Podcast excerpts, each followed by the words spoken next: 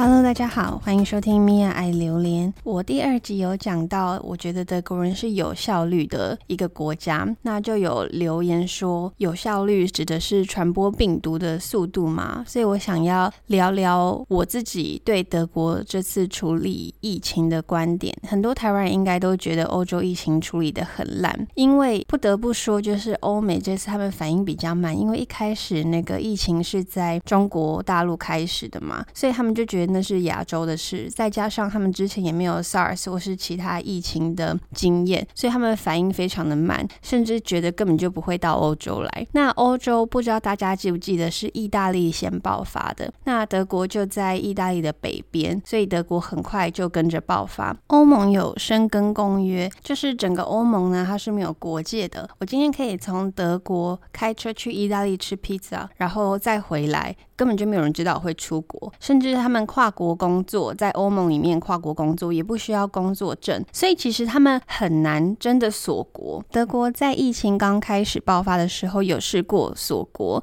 那锁国的下场是什么？就是很多人失业，然后经济重挫。你可能会说，台湾锁国也是很多人失业、经济重挫啊。可是你想想看，如果你今天是一个欧盟国家的成员，你平常开个车就可以到意大利、德国、法国。你想去哪里都可以，甚至你想要去哪里工作都可以，完全不需要居留证或是工作证。基本上他们就是很像一个大的国家，所以他们锁国的影响是更大的。再加上我刚刚提的欧盟的申根公约这件事情，也不是一朝一夕就有的共识，他们花了很多时间，还有很多的努力，才达到这个申根公约的目的，就是没有国界。比起武汉肺炎的死亡率，这么多人长期失业没有收入，我觉得好像没有比较好。对欧盟国家而言，关闭边境几乎是不可能的。德国已经有试过了，后来又开放了，真的没有办法跟台湾岛国比，因为台湾就是一个岛。所以很好控制出入境的人。你看你，要么就是坐飞机，要么就是坐船嘛。你谁进来台湾都很清楚，不像欧盟国家，我可以开车去意大利吃意大利面，再回德国，根本就没有人知道我刚刚去意大利。二月在欧洲疫情爆发之前，我们有回一趟德国。我们回台湾的时候是二月底，所以就是第一波。从欧洲回台需要居家检疫的人，在机场的时候，我们需要填一些同意书，比如说我同意我的手机被定位，等于说他们看我的手机就知道我在哪里，他们就知道我有没有偷跑出我的范围。那我在居家检疫的时候，因为我平常睡觉习惯开飞航模式，我就无意识的把我的手机开成飞航模式，结果我。在睡觉的时候，竟然就有警察来敲门，因为他没有办法看到我手机的定位。我那天真的有被吓到，因为我就是穿睡衣，非常狼狈，开门就是看到一个警察还配枪站在我家门口，有一点被吓到。我并没有觉得这样不好，为了控制疫情，这是必须的，在台湾也是可行的。可是，在德国是不可能这样监控定位的，因为他们很在乎他们的隐私权。你可能会问，啊，难道那些欧洲人？他们都要隐私不要命吗？我必须说，德国比起台湾是一个相对更成熟的民主国家，再加上他们有纳粹历史，所以大部分他们的人会觉得，如果我今天手机可以给政府定位监控，那以后他们是是不是也可以监听？因为以前德国的纳粹也是这样，它不是一天造成的，它是慢慢的、慢慢的从人民手中拿走他们的权利跟隐私。最后才变成我们知道的那个纳粹政府。当然，我不是说台湾会变成纳粹，而是我们没有这样子的历史，民主自由的时间也没有德国那么长，所以人民反对的声音也不会那么大，对隐私的需求也不会那么高。德国有很多个联邦，联邦就是。根据历史或是地理位置，它把德国分成好几个不同的区域。那联邦的权力很大，甚至每一个联邦会有不同的法律，所以更难可以达到全国的共识。不用说欧盟要达到共识，连德国自己要达到一个全德国的共识就已经很难了。台湾这次防疫就是直接从中央下命令嘛，可是对德国来说，要达到这么多个联邦的共识就已经非常难了。所以说德国。我没有办法像台湾一样说哦，你居家检疫的人手机要定位就定位，因为可能这个联邦同意，那个联邦不同意啊。另外一点，我注意到的是，在台湾，我们去餐厅、去卖场、去百货公司，我们都要量体温。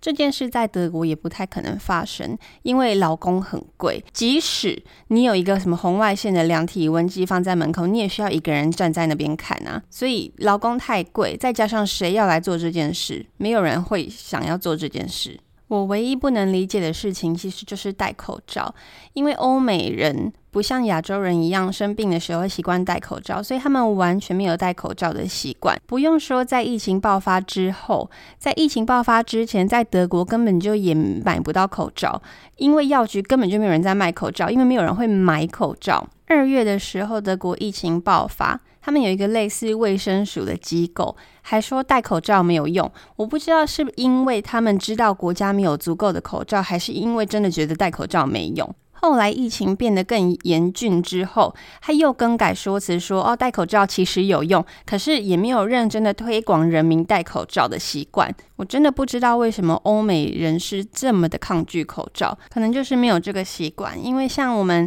台湾啊，或是日本啊，大部分的亚洲国家，我们小感冒、生病、咳嗽的时候都会戴口罩，尤其在搭乘大众运输交通工具的时候。